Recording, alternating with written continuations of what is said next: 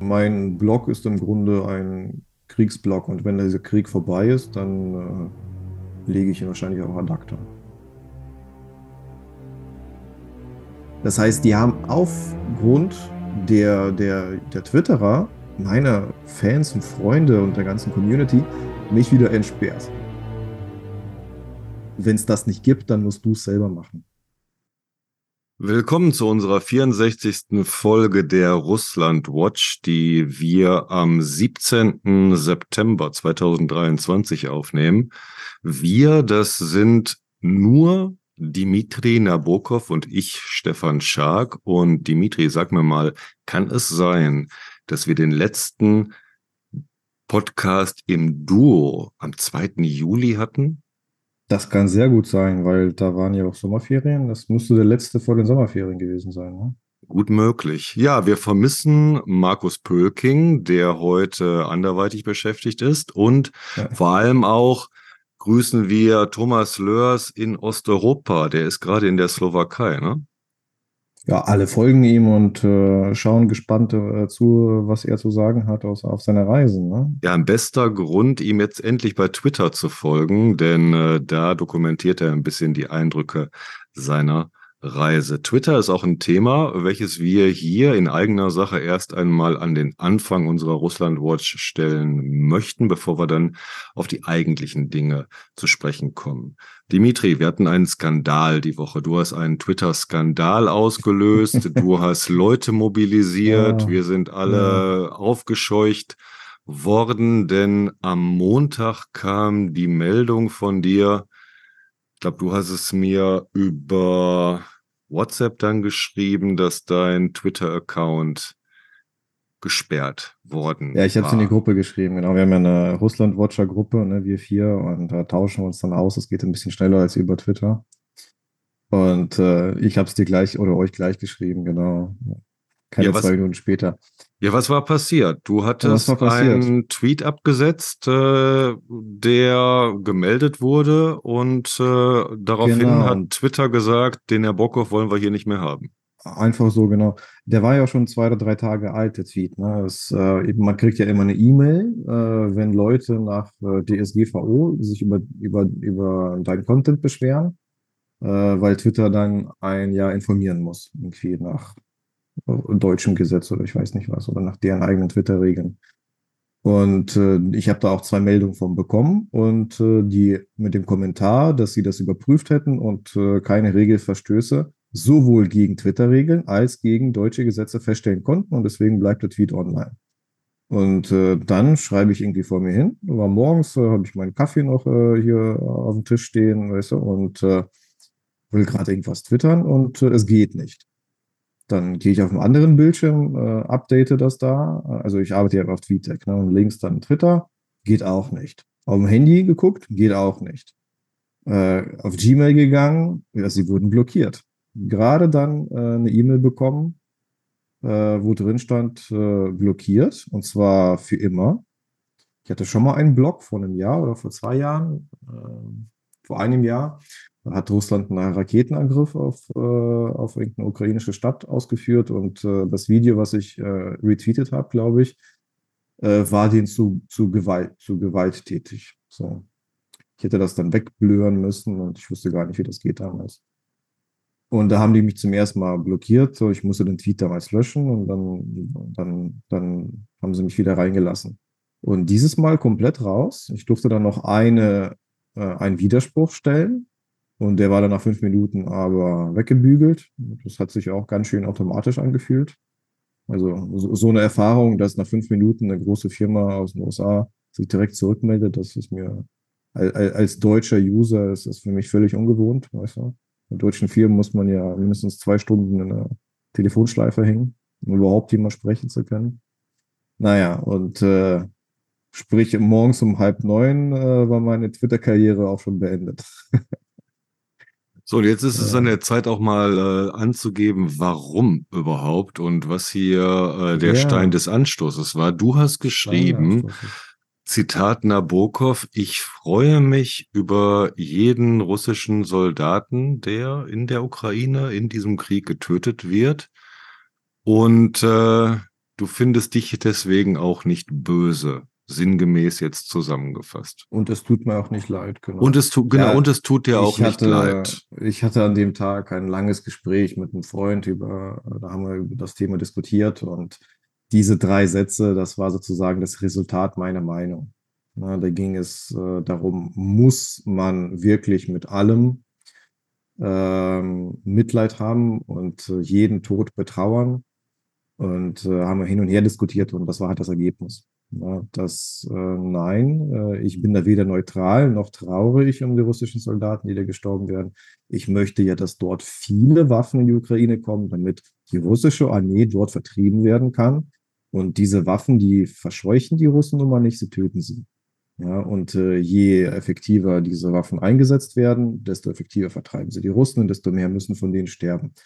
Und äh, wenn ich jetzt auf äh, jeden einzelnen Ivan und Dimitri, ja, die sie auch oft sind, äh, schauen würde, dann würde es mir eventuell auch alles leid tun, weil es ja sind ja auch alles Menschen und sind ja auch alles Väter. Und äh, ich bin ein Mensch und jeder Mensch ist wertvoll. Aber ähm, ich finde, man darf es sich da nicht so leicht machen und äh, auf diese individuelle Ebene alles äh, runterbrechen und sagen, hier, schau, da ist der eine Mensch, das müsst ihr doch, doch leid tun. Nein, das kann man nicht trennen. Man kann den Tod der Ukrainer nicht trennen von dem Tod der russischen Soldaten in der Ukraine. Das gehört zusammen, entweder oder. Ja. Und äh, ja, diese drei Sätze, das war so mein Statement gegen diese Vereinfachung, dass man sich irgendwie entzieht, dass man sich dem Ganzen entzieht und sagt, ach, ich finde alles schrecklich und alle Tode unnötig. Alle Soldaten haben Mütter und sowas, weißt du. Ich finde, du hast eine sehr wichtige Sache damit provoziert, ins äh, Laufen gebracht. Wobei ich ähm, als erstes anmerken möchte, dass für mich jetzt kein Mitleid noch äh, auf einem anderen Level spielt als ich freue mich. Ja. Ja, das sind äh, bei aller ähm, bei aller äh, Parteinahme ist dieses äh, ich freue mich, wenn es denn wirklich äh, ernst gemeint ist und nicht nur eine, wie soll ich sagen, eine jetzt äh, beiläufige Floskel war, erklärungsbedürftig, finde ich. Freust du dich, dann hast du viel zu tun in diesem Krieg. Ja, das ist natürlich ähm, provozierend und äh, einfach einladend, da zu diskutieren. Äh, natürlich freue ich mich über keinen Tod, weißt du. Ich, äh, selbst Hitler oder so, da würde ich sagen, äh, ich, ich werde lieber, wenn er irgendwie verurteilt wird, aufgeklärt wird und so weiter. Ähm, ja, du schüttelst den Kopf, sag, sag gleich. Weil du ja, genau, genau auf den Punkt wollte ich dann de, äh, im nächsten Schritt nämlich hinaus, warum ich deine, äh, deine Provokation bei all ihrer Umstrittenheit, bei all ihrer, wie ich auch fand, rhetorischen Naivität großartig fand. Denn was du gerade gesagt hast, natürlich freue ich mich über keinen Tod. Das ist eine Lüge beziehungsweise in deiner realen Lebenserfahrung vielleicht gar nicht nachzuprüfen, weil du so gar nicht mit Tod konfrontiert bist, über den du dich real freuen könntest. Aber ich unterstelle jetzt an dieser Stelle erst einmal, dass wir uns natürlich über Tode freuen. In der Simulation erleben wir das tagtäglich. Und ich gehe dann mal mit mir voran, bevor ich jetzt zu sehr in irgendein ähm, ja, imaginiertes Wir dann inkludiere. Ich habe mich bei Game of Thrones sehr über den Tod von Peter Baelish gefreut in der letzten Staffel. Hm, sag mal schnell, welche das ist. Das ist ähm, die achte Staffel, ist aber jetzt aber auch egal. Als Beispiel können wir alle fiktive Figuren nehmen bei denen wir in Geschichten mitgefiebert haben, mitgelitten haben und bei deren Tod wir uns auch gefreut haben. Das gibt der Mensch ohne weiteres her. Und wenn wir das von vornherein ausblenden, dann kommt dabei raus, natürlich freue ich mich über keinen Tod. Das ist auch ein notwendiger gesellschaftlicher Konsens. Ein ganz wichtiger zivilisatorischer Konsens, der eingeübt werden muss, der eindressiert werden muss beim Menschen. Und der jetzt in diesem Krieg zum Beispiel natürlich mit jedem Tag, den dieser Krieg voranschreitet, und wir sind beim Tag 571, immer mehr zur Degeneration dieser menschlichen Empathie führt. Aus, ja, augenscheinlichen Gründen. In dieser zu erwartenden Degeneration von Menschen, die sich gegenseitig töten, habe ich schon seit geraumer Zeit immer wieder den Gedanken, dass sich die ukrainischen Streitkräfte sehr gut halten. Du erinnerst dich an meinen Bericht aus diesem Zapat-1-Lager für russische Kriegsgefangene in der Nähe von Kiew, diese Gordon-Dokumentation, mhm. über die wir mal vor zwei oder drei Wochen hier geredet hatten. Da sagt der ähm, Yusuf, der Sprecher hier vom, glaube ich, äh, Militärnachrichtendienst, zu Gordon, ja, wir zeigen ihnen, den Russen, deinhaft, dass wir sie hassen, aber wir halten uns an die Gesetze. Und das fand ich eine sehr authentische Position, die ich ihm da in der ganzen Existenz dieses Gefängnisses, in der Realität auch abnehme. Und dann bist du auch ganz nah an der Realität und kannst auch ganz nah an der Realität diese Realität diskutieren. Und dein Post hat eine ganz wichtige Sache in den Vordergrund gespielt, die absolut diskutabel ist, aber die in Deutschland, äh, wie ich finde, nicht diskutiert werden kann. Siehe Taurus-Debatte, die wir jetzt gerade schon wieder haben. Mhm. Weil wir so weit weg in Deutschland von diesem Krieg sind und so weit weg von so vielen Sachen, beziehungsweise vielleicht auch äh, so weit weg gerne wären, was dann wiederum erklärt, warum wir so einen äh, immer so einen guten Nährboden haben für diese ganze russische Propaganda. Ja, diese Distanz ähm, ist auch eine moralische Distanz. Na, wenn beide, äh, wenn der ukrainische Soldat und der russische Soldat in der Ukraine beides im Grunde Opfer sind, äh, der eine Opfer der russischen Aggression und der andere Opfer von Putin. Er wird ja in einen Fleischwolf äh, geschmissen und äh, im Grunde benutzt. Äh, dann äh, hier aus der Distanz kann man dann diagnostizieren, dass das ja beides sinnlose Tode wären und wir finden das ja beides schlimm. Ja, und diesen Luxus haben Ukrainer eben nicht. Das ja, ist die schön traurig, dass äh, die russischen Soldaten da äh, verheizt werden. Äh, das äh, hilft den Ukrainern aber auch nicht, weil die diese verheizten Soldaten, die töten Ukrainer. Ja, so sehr sie verheizt auch werden. Und äh, das muss man auch alles äh, überprüfen, wie, wie haltbar das ist. Einfach sagen, ja, das sind ja auch alles Opfer. Ja, okay, waren ja jetzt äh, Waffen-SS-Soldaten auch alles äh, Hitlers Opfer und deswegen sind jetzt alles nur noch Opfer. Genau richtig. Ja. Genau, und genau das, was du jetzt sagst, genau das ist in Bosnien passiert. In Bosnien ist genau durch diese Rangehensweise, damals 95, ein gesellschaftlicher Konsens ent, äh, entstanden über die USA, über die UNO, über diesen äh, Dayton-Friedensvertrag, der besagt, wir sind alle Opfer. In Bosnien sind alle Opfer, können alle nach wie vor Opfer sein. Niemand hat diesen Krieg gewonnen, niemand hat die Verantwortung für diesen Krieg übernommen. Alle sind nach wie vor damit beschäftigt, Opfer zu sein.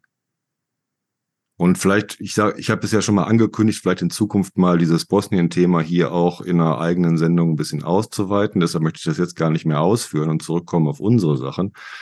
Die Ukraine zeigt ja gerade, dass dieses Opfersein kein Schicksal sein muss. Wir haben es doch in den letzten 20, 25 Jahren schicksalhaft akzeptiert, ja, mit all unserer postmodernen Erziehung, dass Helden so und so immer scheitern, also wir sind postheroisch, bla bla bla. Und ähm, die Ukraine zeigt, wir sind keine Opfer. Zeigt sich selber, hat sich das selber in erster Linie gezeigt. Und das in diesen ähm, 571 Tagen jetzt verstanden. Deshalb ist die Ukraine auch weitaus authentischer in ihrer Innen- und Außenpolitik gerade. Ja, Dayton ähm, war im Grunde auch so eine Art Minsk Null, oder? Dayton war, ja, ja, Dayton war diese äh, Mutter aller Minske. Genau. ja. Äh, Stefan, hier, ich muss auf zwei Punkte kommen, äh, bevor wir die vergessen, weil die sind mir heute wichtig. Ich habe mir extra aufgeschrieben, dass ich sie anspreche. Äh, Punkt Nummer, also ich muss mich hier zwei Sachen outen, ja. Äh, Outing Nummer eins ist, äh, ich werde Na NAFO-Mitglied, ja. Äh, ich wurde angesprochen. Ja, lass uns zu deinem ich, Tweet zurückkommen. Wir haben noch gar ja, nicht alles besprochen, ich, denn Dimitri, ja, stimmt. Äh, warte du, mal, wir sind ja nur so weit gekommen, dass ich gesperrt wurde. Ne? Du hast eine Welle von Solidarität ja, erlebt. Genau, die. In, in und auf diese Solidarität äh, möchte ich ja. jetzt eingehen.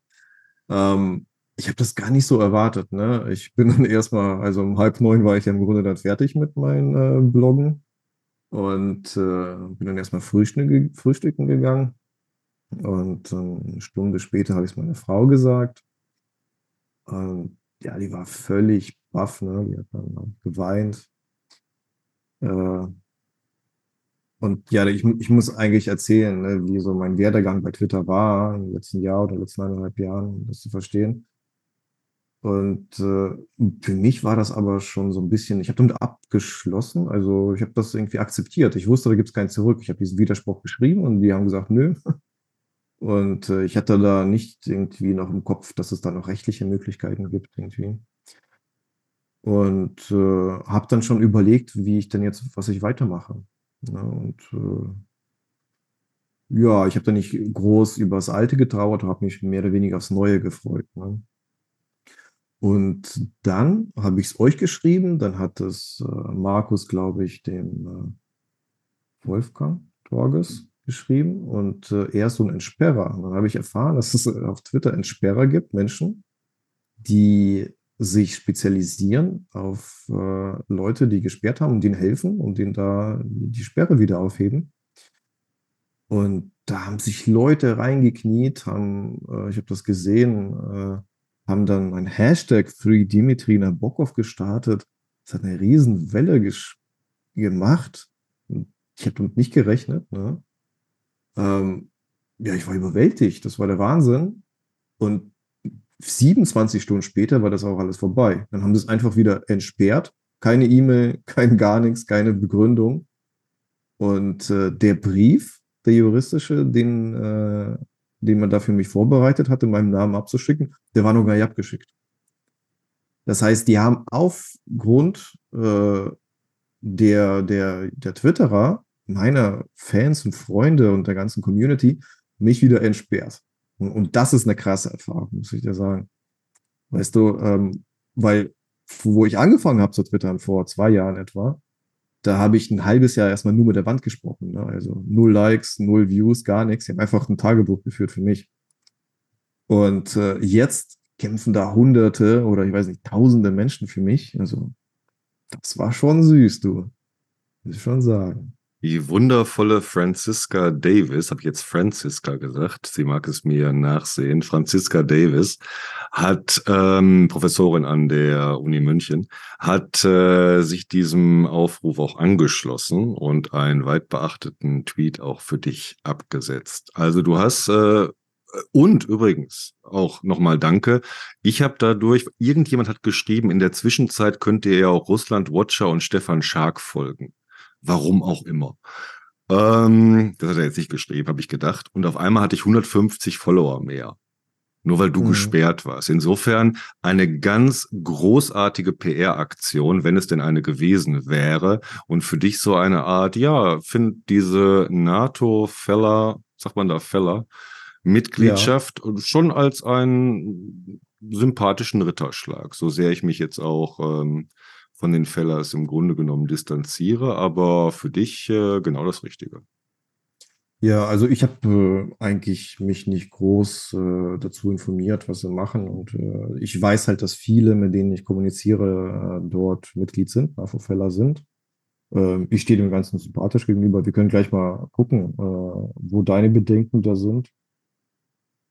Ähm, ja, aber für mich äh, das wichtigste, äh, wichtigste Erkenntnis aus, diesem, aus dieser ganzen Blockiergeschichte ist, dass äh, man alleine hier ähm, ja nicht weit kommt. Ich äh, blogge so vor mich alleine hin. Ich habe da kein Team oder sowas. Also wir, wir vier im Podcast, wir sind schon ein Team, aber mein Account, den betreibe ich ganz alleine. Das, sind, das ist mein privater Account, da mischt keiner mit oder was. Und äh, dann habe ich mal gesehen, wie schnell das alles weg ist. Ähm, das gehört hier im Grunde nicht, das gehört Twitter. Und äh, wenn sie die, wenn sie meinen, die, äh, du bist böse, dann nehmen sie es dir und dann stehst du alleine da. Und äh, wären alle diese Menschen nicht gewesen, äh, hätte ich das auch alles nicht mehr. Und äh, ja, diese Solidarität, äh, das meine, ja, das, das heißt für mich, mein, mein Schluss, du musst dich vernetzen. Also du musst auch zurückgeben. Du bist nicht alleine, du bist Teil einer, einer Gruppe, einer, einer Gesellschaft, eines Netzwerks vielleicht, ich weiß nicht. Man muss sich vernetzen, man muss sich gegenseitig helfen. Ja, ich muss nicht nur auf meinen Twitter-Blog achten, sondern auch äh, auf die Menschen dahinter, mit wem ich da kommuniziere, äh, wer sie eigentlich sind.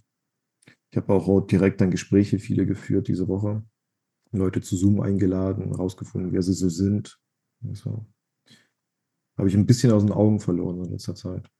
Ja, und jetzt, äh, sie haben mich schon bei NAFO da in, äh, wie heißt diese App, wo ich nie klarkomme mit Discord, diese Zocker-App oder Oh. Zocker-Software. Oh je. Ja, ich, äh, es, es ist für mich sehr verwirrend und äh, schwierig, aber ich fuchs mich da rein. Da treffen die sich auf jeden Fall und äh, diskutieren. Und da freue ich mich drauf. Ja, da bin ich jetzt Mitglied. Meinen Namen äh, darf ich aber behalten, haben sie gesagt, mein Profilbild auch. Das ist sehr großzügig von Ihnen. Meine Güte. Äh, Äh, ja, schön. Das ist ähm, insgesamt eine sehr, sehr schöne Sache. Und du zeigst mir, du hast noch zwei Punkte. ich habe noch einen zweiten Punkt, genau.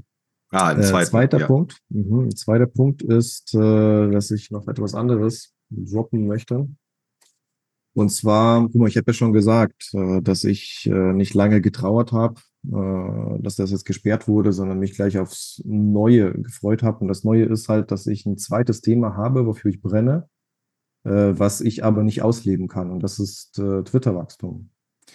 Ich habe nämlich im letzten Jahr viel äh, auf Twitter gemacht. Das ist äh, die Plattform meiner Wahl. Und äh, als mein Russland-Blog gesperrt wurde, war mein erster Gedanke, alles klar, dann bin ich wohl fertig mit Russland und äh, werde jetzt über Twitter-Wachstum bloggen. Ne, das äh, habe ich mich die ganze Zeit nicht getraut, wegen Elon Musk auch.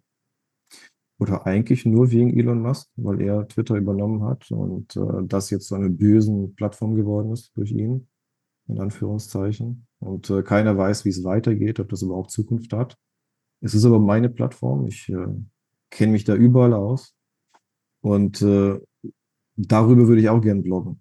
Ja, und das möchte ich euch heute einmal näher bringen. Die Leute, die uns hier zuhören, das ist ja schon ein bisschen näher alle an uns. Also die Leute, die uns hier hören, das sind jetzt etwa 700 äh, jede Woche oder bei jeder Folge. Die kennen uns auch besser, uns zwei oder uns vier. Und äh, die interessiert das dann ja auch ein bisschen mehr, würde ich sagen, als die 10.000 jetzt auf Twitter. Da interessiert es vielleicht nicht alle. Ja, und die Geschichte äh, ist so, dass ich ähm, ja in der Phase der Kriegsvorbereitung, als sich Biden und Putin in Genua getroffen haben, als Russland äh, den ersten Aufmarsch äh, im März 21 äh, vollzogen hat, dass ich da immer mehr gespürt habe, dass irgendwas nicht rund läuft. Also ich habe richtig so Angst bekommen. Ja, ich äh, Politik folge ich ja schon immer, so, so seit Jahrzehnten schon. Aber zum ersten Mal habe ich gemerkt, da kommst du jetzt einfach als Zuschauer äh, nicht mehr raus. Da, da muss irgendwie irgendwas kommen. Ja, und äh, ich habe einfach angefangen, äh, bei Twitter nicht nur zu lesen. Ich habe fünf, sechs Jahre lang nur gelesen, nur Informationen äh, rausgesogen aus Twitter. Und dann habe ich angefangen, selber einen Tweet zu schreiben. Also den allerersten einfach so. Das hat sich mega bescheuert angefühlt. Das hat sich ein bisschen angefühlt wie auf dem Schulhof stehen ohne Hose an, weißt du. Äh, man hat sich so rausgewagt irgendwie ins Licht. Und äh, in dem Gefühl, ja, wen interessiert das denn überhaupt? Wer bist du denn? Du hast null Follower. Äh, kein Mensch kennt dich. Wer, wen interessiert überhaupt deine Meinung? Und dann dachte ich, okay, gut, dann interessiert halt meine Meinung niemand. Äh, dann rede ich einfach mit mir selber. Und das war so ein bisschen ein Gefühl, wie wenn äh, ja, die, die ganze demokratische Welt untergegangen ist, äh, die autoritären Kräfte gewonnen haben. Alles ist vorbei, also ganze Schöne ist vorbei. Aber wir haben alles verspielt, die ganze, alles, was Deutschland aufgebaut hat in den letzten 80 Jahren, alles haben wir verspielt, unsere Generation. Und ich wollte einfach nur so eine Art Tagebuch schreiben, das das bezeugt. Weißt du, falls doch irgendjemand kommt und uns wieder befreit hier äh, und das entdeckt, dann soll er die Ereignisse, die es im Jahr 22 am Anfang im Januar und Februar gab, einfach mal nachvollziehen können.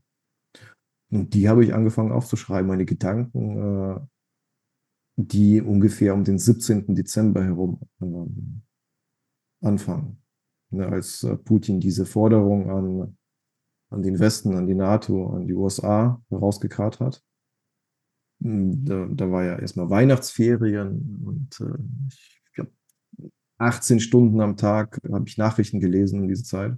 Ich habe nur am Computer, am iPad geklebt, alles gelesen, habe versucht, äh, einen Reim daraus zu machen, was in der Welt vor sich geht. Und äh, als wir aus den Weihnachtsferien zurückkamen, dann gingen die Kinder irgendwie am 7. Januar oder sowas wieder zur Schule.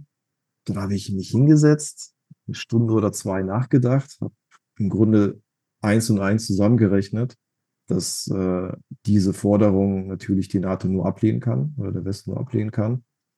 Und äh, dass Putin auch diese Ablehnung nicht einfach so stehen lassen kann. Und äh, ja, eins plus eins gibt Krieg in dem Falle. Und dann habe ich angefangen, das meiner Frau zu erklären. Ich wusste nicht, wie dieser Krieg aussehen möchte, aussehen wird. Ne? Dass es nur auf die Ukraine beschränkt ist, das wissen wir auch jetzt nur. Äh, vom Gefühl her war das für mich alles damals viel, viel schlimmer. Ich habe alles hier untergehen sehen. Und äh, ja, wir haben dann über Umsiedlung nachgedacht, äh, dass wir flüchten müssen. Ähm, weil ich in so einem Deutschland, was Putin-gerecht irgendwie von AfD geführt wird, was ich dann kommen sah, nicht leben kann. Und äh, wir haben angefangen zu überlegen, was wir für Optionen haben, was wir hier alles verkaufen müssen und äh, äh, wohin wir überhaupt können. Ich habe mich ein bisschen gefühlt wie, also wenn ich 1940 äh, in Frankreich, in Paris oder so wohne. Ist da, und die Wehrmacht steht da schon vor der Tür. Ja, und dann habe ich angefangen zu wittern. Und das Ergebnis sind jetzt 10.000 Follower, die 700 Leute, die uns hier im Podcast hören. Und äh, wenn ich blockiert werde, äh, entsteht eine Riesenwelle. Mhm. Ja, und hier, schau mal, an der Stelle möchte ich zu deinem Tweet zurückkommen, denn ähm, mhm. mit der aufgeladen, mit deiner autobiografischen Geschichte, mit der Geschichte auch deiner Familie und mit dem, äh, mit dem Beginn des Twitterns als, als, als Tagebuch, mit all der Emotionalität, wenn ich mir dann deinen Tweet noch einmal durchlese, dann sehe ich nicht nur diese Buchstaben, dann höre ich auch deine Stimme dahinter. Und ich denke mir, dass es daher auch wichtig ist, dass äh, du bei, ähm, bei Twitter mit deinem Klarnamen auch auftrittst, weil das ist deine Autorität. Ja. ja das ist, äh, das ist deine, das ist das, mit dem du das auflädst. Wenn, wenn das jetzt irgendein Feller geschrieben hätte, du fragtest ja gerade ja. nach meinem meiner Kritik daran. Ich habe eigentlich keine ah, Kritik ja. an, an, an NAFO Fellers, aber es ist einfach das ähm, ist nicht, äh, ist nicht, wie sagt man, äh, ist nicht meine Peer Group. Ähm, wenn das irgendjemand, dann weiß ich nicht, wie das einzuordnen ist dann sind das einfach nur Buchstaben, die aneinandergereiht sind, um vielleicht irgendeinen rhetorischen Effekt zu machen. Ich weiß es nicht. Und das ist dann in jede Richtung auch falsch verstehbar, als irgendeine Art von Verrohung zum Beispiel, dass man sich da jetzt freut, ah, wieder 17 russische, russische Soldaten getötet, ah, super, was du, so, so, so eine billige Empathie dann fährt und dahinter dann doch nur so so einen schlecht verborgenen Sadismus hochkommen lässt. Und das ist bei dir nicht der Fall. Du hast äh, eine hohe emotionale Verbindung zu dem Ganzen. Und die ist wichtig. Ja, dann, dann äh, verstehe ich dich jetzt besser, genau. Ähm, diesen Punkt, den teilen wir. Ähm, ich mache es äh, kurz. Man kann bei Twitter nicht äh, sich verstecken hinter Kakt Kakteen oder Blumen oder äh, Hunden. Das ist, äh, man, kann man natürlich, man kann alles. Jeder ist da frei. Äh, es bringt nur sehr große Nachteile mit sich. Äh, du hast es ja erwähnt, man weiß nicht, wen man da dahinter hat.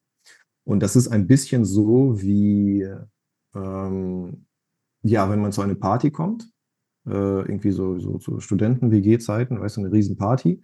Und äh, dann unterhält man sich und äh, jeder ist bemüht, irgendwie Aufmerksamkeit auf sich zu ziehen und äh, Leute kennenzulernen oder was. Und einige laufen dann mit Masken rum und zeigen sich nicht. Und das geht nicht. Äh, Twitter ist halt äh, ins Gespräch kommen, diskutieren und man diskutiert mit Menschen. Und äh, wenn man nicht, wenn man das Gefühl hat, das ist nicht echt, äh, wer da dahinter ist, dann, dann das ist schwierig. Das ist sehr schwierig. Äh, ich äh, spreche sehr viel mit Hunden und Blumen auf Twitter, weil ich einfach diese Leute lang, ähm, in der langen Zeit kennengelernt habe. Ich weiß oder ich ahne, dass da, wer da ungefähr dahinter ist. Ja? Äh, ohne letztendlichen Beweis. Ne? Und es bleibt immer so ein Restzweifel, ist das denn überhaupt echt? Weißt du? Oder ähm, ja, führt mich da jemand an der Nase herum? Und es hat einen sehr großen Nachteil und äh, alle, die ähm, ja das effektiver, professioneller betreiben möchten, denen muss ich geradezu mit Nachdruck raten, sich das zu überlegen, mit, mit äh, Gesicht zeigen und Name auch zeigen. Datenschutz hin und her, da kann man, da kann man Lösungen finden. Ja. Man kann Lösungen finden, was Gesicht zeigen angeht und Name zeigen. Äh, die Datenschutz und äh, die Bedenken äh, zusammenbringen mit eben diesen Vorteilen von, von Menschlichkeit. Ja, Stefan, hast du Interesse, dass ich dir sage, wie das bei mir ablief in diesem einen Jahr? Jetzt in diesem einen Jahr von wann bis wann? Von, naja, da wo ich losgelegt habe, äh, im Januar 22 bis äh, jetzt heute. Also das sind dann die äh, etwas mehr, also dann 600, 700 Tage dann mit Beginn der Invasion auch. Genau, genau. Mein Blog ist im Grunde ein Kriegsblog und wenn dieser Krieg vorbei ist, dann äh, lege ich ihn wahrscheinlich auch ad acta. Ja, würde ich dich bitten, dann würde ich dich bitten, mal diese Zeit jetzt ähm, in einige Kapitel aufzuteilen. Denn mich würde mhm. interessieren, mhm. wie du das für dich strukturiert hast und wie das auch vielleicht einherging mit der Entwicklung deines Twitter-Accounts, der sich ja verändert oh. hat. Okay. Hm. Weiß ich gar nicht, ob ich das jetzt hinkriege so schnell, weil äh, ich habe mir so eine kleine Struktur hier geschrieben, was mein Blog angeht. Ob das äh, zwingend, ob ich das zwingend zurück äh, so zusammenbringen kann, weißt du, mit der Entwicklung, hm, weiß ich nicht. Also ich also kann es versuchen. Also du hast doch als Tagebuch angefangen und das ist mhm. äh, auch so meine Erfahrung gewesen mit null bis keine Likes und einfach nur mhm. lesen mhm. und Tagebuch schreiben als Erinnerung. Und das hat sich irgendwann geändert. Also wann hast du zum ja. ersten Mal gemerkt, dass äh, du nicht allein bist? Ah ja, warte. Ähm, weißt du, was, was, der, was der Gedanken war, überhaupt äh, das ernsthafter zu machen? Also aus diesem, ja, ist mir egal, ich spreche halt mit mir selber. Ich habe äh, jemand getroffen, ähm, Vielleicht nenne ich seinen Namen einfach nicht, aber ihr kennt ihn wahrscheinlich. Ähm, ist auch ein NAFO-Feller und äh, ist hier aus Niedersachsen. Ähm, Sage ich vielleicht erstmal nicht mehr, aber ähm, wir haben uns dann äh, ausgetauscht bezüglich Nawalny und äh, ich habe mir gedacht, hey, ich habe eigentlich mehr Ahnung als er, so auch von Nawalny und so und äh, warum hat er eigentlich 2000 Follower und ich habe nur 100? Müsste es nicht äh, andersherum sein, wenn ich noch mehr Ahnung habe? Und äh, das hat mich so gereizt. Weißt du, das war so ein Vergleich mit jemand anders auch und äh, also diese, diese Anerkennung, ich wollte die Anerkennung haben für ähm, dafür, dass ich etwas, äh, äh wo ich mich, dass ich mich für etwas auskenne, mit etwas. Ja. Der Gedanke war, jemand, der Ahnung hatte, sollte auch mehr Follower haben als jemand, der keine Ahnung hat oder weniger Ahnung hat. Äh, ich möchte jetzt nicht sagen, dass er äh, keine Ahnung hat oder wenig Ahnung hat, aber von dem Thema hatte ich einfach mehr Ahnung, meiner Meinung nach. Ne? Und ich wollte diese Follower. Und dann habe ich so eine, ich habe auch ihn gefragt, was wie macht man das hier eigentlich? Wie, wie, was soll ich jetzt schreiben, ähm, damit ich irgendwie Likes kriege? Und äh, dann habe ich angefangen mit äh, dass ich einen Kommentar 30 Mal irgendwo drunter poste. Weißt du, dann habe ich dann die großen Namen genommen und habe dann 30 Mal das gleiche Copy-Paste äh, drunter gesetzt. Dann meinte er, nee, Dimitri, ist eine schlechte Idee. habe ich gesagt, okay, wenn das eine schlechte Idee, was ist dann eine bessere? Und äh, ja, ich bin halt so ein Streber. Ne? Dann habe ich mich da richtig reingefuchst, habe alles gelesen, was dazu gibt. Äh, als erstes natürlich Bücher. Ne? Äh, das mache ich als erstes. Ich renne in eine Bibliothek, wenn ich was nicht verstehe. Und äh, da gab es aber nicht viel. äh, die Bücher, die ich dazu gelesen habe, und das sind alle, die es dazu gibt, die hören an der wichtigsten Stelle auf, äh, wo kriege ich jetzt meinen ersten Follower? Wie, wie kriege ich den? Die sagen dann ja, mach einfach, dann kommuniziere einfach. Hier viele folgen, dann folgen die viele zurück und so weiter. Äh, ist alles Quatsch. Das funktioniert alles so nicht. Und äh, ich habe dann erstmal angefangen äh, aufzuräumen. Ich habe erstmal geguckt, wer folgt mir denn da überhaupt? Äh, was sind das für Menschen? Und dann, dann war da fast alles nur Bots oder so. Die waren alle überhaupt gar nicht echt. Die habe ich alle weggelöscht. Ich habe dann bis auf zehn oder so alle weggelöscht. Ne? Und dann habe ich angefangen, mich mit diesen zehn Leuten auszutauschen und die kennenzulernen. Weil die ersten fünf Jahre, die vergingen, der, so, ja, war ich so ganz alleine. Weißt du, ich hatte da irgendwelche Follower, aber habe ich mich nicht für die, für die interessiert. Und dann habe ich mich mal für die interessiert und äh, kurze Zeit später, nach einer Woche, hatte ich auf einmal 100 Follower. Weil ich äh, ins Gespräch kam mit diesen Menschen ne? und mich für die auch interessiert habe. Und äh, dann habe ich angefangen, äh, noch mehr Bücher zu lesen und auch im Internet zu recherchieren und habe da auch einen Kurs gekauft von Daniel Vassallo, ein amerikanischer Blogger, der vor Jahren äh, auch auf Twitter gebloggt hat und äh, habe versucht, das anzuwenden, hat mir aber nichts gebracht, weil das äh, etwas anderes ist. Er hat nicht über Politik geblockt, sondern so über Online-Business und wie man, wie man Geld macht. Und das ist etwas anderes. Das sind so Evergreen-Themen, die nicht an den aktuellen Nachrichtenzyklus gebunden sind. Und bei uns im politischen Blogging funktioniert das einfach alles anders. Ne? Und da habe ich gemerkt, okay, äh, das geht also nicht, das hat mir nichts gebracht. Was gibt es dann noch alles? Habe dann noch mehr Kurse gekauft, ja, von äh, Arvid Karl auch ein und äh, war mit ihm auch nicht zufrieden. Dann habe ich mir selber Tabellen gemacht. Ich habe dann geguckt, welche Tweets bei anderen funktionieren gut, welche funktionieren schlecht, habe angefangen, alle möglichen Software auszuprobieren. Äh, ich kann gleich verraten, sind auch alle nicht zu gebrauchen für uns. Also braucht kein Geld ausgeben, wenn ihr bei Twitter wachsen wollt. Null, gar nicht. Und äh, das muss man lernen. Das muss man alle einfach lernen, äh, wie man es effektiv und gut macht. Äh, wenn man eh schon den ganzen Tag auf Twitter sitzt, äh, im, im, gleichen Aufwand einfach mehr erreicht. Und äh, dann äh, hat es irgendwann funktioniert. Dann hat es dann hat es wie so ein Motor, der selber gestartet ist. Dann hatte ich auf einmal 100, 200, 300, 500, 1000 Follower. Äh, bei den ersten 1000 Followern dachte ich, oh mein Gott, ich bin so erfolgreich, ich bin der, der beste Twitterer der Welt. Ne? Aber die Kinder waren stolz darauf, das haben wir gefeiert. Wir haben die ersten, jeden Tausender haben wir gefeiert hier mit äh, Champagnerschießen und sowas. Ne? Und äh, auf dem Schulhof, hier, äh, auf dem äh, Kinderspielplatz hier bei uns vorm Haus, äh, wusste jeder Elternteil, dass ich 1000 Follower hatte. Weil das die Kinder da erzählt haben, ne? voller Stolz und so. Und äh, ja, da war ich irgendwie angefixt ne? und hab dann, äh, wollte noch besser werden, noch besser werden. Ne? Und äh, nachdem ich alle Bücher, alle Kurse durch hatte, ähm, alle Software ausprobiert habe, ne? ähm, ja, habe ich äh, eigentlich gemerkt, alles, was auf dem Markt da ist, hilft einem nicht. Ich habe bis zum Schluss gehofft, ich finde da jetzt irgendwann die Software, äh, die ist es dann oder, oder, oder das Programm, was mir das beibringt, ähm, gibt es nicht. Weder OLED, noch TweePie, noch Hyperview, noch Blackmagic, noch Typefully, noch Buffer. Das ist alles nicht das Geheimnis. Das Geheimnis ist, äh, ja, das muss man einfach lernen, wie das funktioniert. Das ist Handwerk. Ja. Und äh, ja, jetzt glaube ich, wenn es ums politische Bloggen geht bei Twitter, äh, gibt es niemanden, der sich so gut auskennt wie ich. Ich habe da einfach so viele tausend Stunden investiert, äh, ja, dass ich dann nach diesem irgendwann eingestehen musste, diesen einen Experten, nach dem du suchst, den gibt es nicht. Äh, du bist jetzt der Experte. Weißt du? Und äh, ja, das, diese Erkenntnis kam irgendwann von einem halben Jahr oder so und äh, habe ich angefangen zu überlegen, okay, und wie kann ich jetzt dieses Wissen anderen geben? Was mache ich jetzt mit diesem Ergebnis? Also äh, dann hat auch Musk dann äh, Twitter gekauft, irgendwo äh, vorher schon. Und was passiert jetzt, wenn Twitter irgendwie sich auflöst oder voll zur Horrorplattform wird und äh, wir alle dann da weggehen? Dann ist dieses ganze Wissen, was ich mir da erworben habe, äh, kannst du die, die Tonne runterspülen. Brauchst du gar nicht. Ne?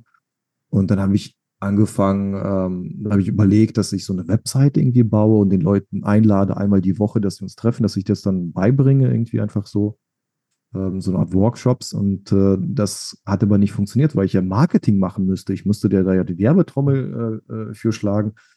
Und äh, das Ergebnis war ja auch, dass ich dann einfach einen Podcast gemacht habe mit dir. Da um die Zeit habe ich dich auch kennengelernt und äh, dann haben wir einfach das gemacht weil ich das mit meinem Twitter-Wachstum da überhaupt nicht hinbekommen habe. Ich wusste nicht, wie man auf YouTube irgendwas macht. Ne? Dann haben wir ja irgendwann äh, die Untertitel gemacht und das habe ich versucht auf YouTube äh, auch Leuten zu erklären. Meine Güte, Stefan, auf YouTube vor einer Kamera sich hinstellen, etwas erzählen. Ich habe nur rumgehaspelt, äh, ich habe da keine zwei Sätze gerade ineinander gebaut. Ich habe mit dem Atmen überhaupt Schwierigkeiten bekommen, gleichzeitig irgendwie reden und äh, atmen, weißt du? Ähm, hat überhaupt nicht funktioniert. Ne? Ja, und äh, jetzt, wo ich äh, gesperrt wurde und äh, meine Frau da geweint hat, äh, da habe ich gedacht, okay, gut, dann äh, will mir jetzt irgendwie das Universum sagen, du, ich soll das lassen mit meinem, mit meinem Russland-Twitter äh, und zum neuen Thema irgendwie rüberkommen und mich endlich trauen, ne, auf YouTube zu gehen und das neue Thema zu bearbeiten. Ja. Und äh, der erste Gedanke war, ich äh, starte einen Account von null, äh, eröffne einfach wieder einen neuen und äh, beteilige die Leute auf YouTube äh, dabei, wie ich wieder wachse. Also von null dann wieder auf die 10.000 drauf wachse.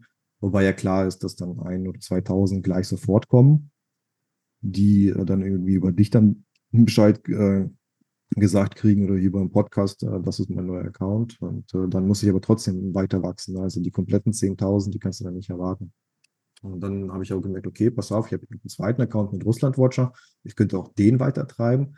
Aber dann kommt man wieder zum Thema ähm, Kakteen und Blumen und so. Äh, das geht nicht. Das ist kein persönlicher Account. Das ist ein Corporate Account und das ist auch wieder was anderes. Und ich kann nicht äh, mich hinter Russland Watcher verstecken und äh, das würde dann nicht mehr so funktionieren. Das bin dann nicht ich. Das ist der Podcast-Account. Ja.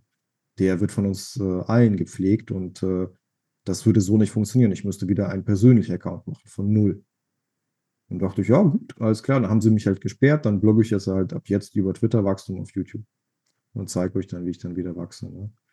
Und äh, Warum ich mich da drüber gefreut habe, ist, ähm, meine Frau, die ist Stilberaterin und äh, sie ist auf Instagram. Und wir haben, damit sie dieses Online-Business anfangen kann, auch alles studiert, was es gibt. Wir haben, also man muss dazu sagen, Deutschland ist echt weit hinterher, was Online-Business angeht. Alles hängt hier fünf bis zehn Jahre hinterher. Wenn man äh, lernen möchte, wie Online-Business funktioniert, muss man in die USA. Und äh, weil wir beide Russisch können, äh, haben auch die russischsprachigen Kurse alle gekauft und alle studiert. Die sind etwa ein Jahr hinter den USA, vielleicht ein halbes Jahr hinter den USA hinterher. Und äh, alles, was auf dem deutschsprachigen Markt ist, kann man im Grunde, ja, kann man links äh, so, kann man überspringen, braucht man nicht machen. Das ist fünf Jahre mindestens hinterher.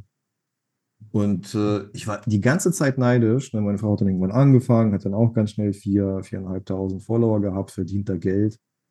Äh, das geht alles auf Twitter überhaupt nicht. Du kannst ja nicht Geld verdienen, also zumindest nicht im politischen Blogging. Ja? Das ist äh, bei den Corporate äh, Blogging sieht das ein bisschen anders aus.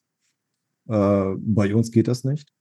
Das ist nicht monetarisierbar und äh, ja, ich war die ganze Zeit neidisch auf Instagram, ne, auf meine Frau und äh, habe so gedacht, oh, das es doch, ähm, diese Leute, die Kurse anbieten, wie man äh, auf Instagram wächst, wenn es da einen gäbe, der das auch für Twitter macht.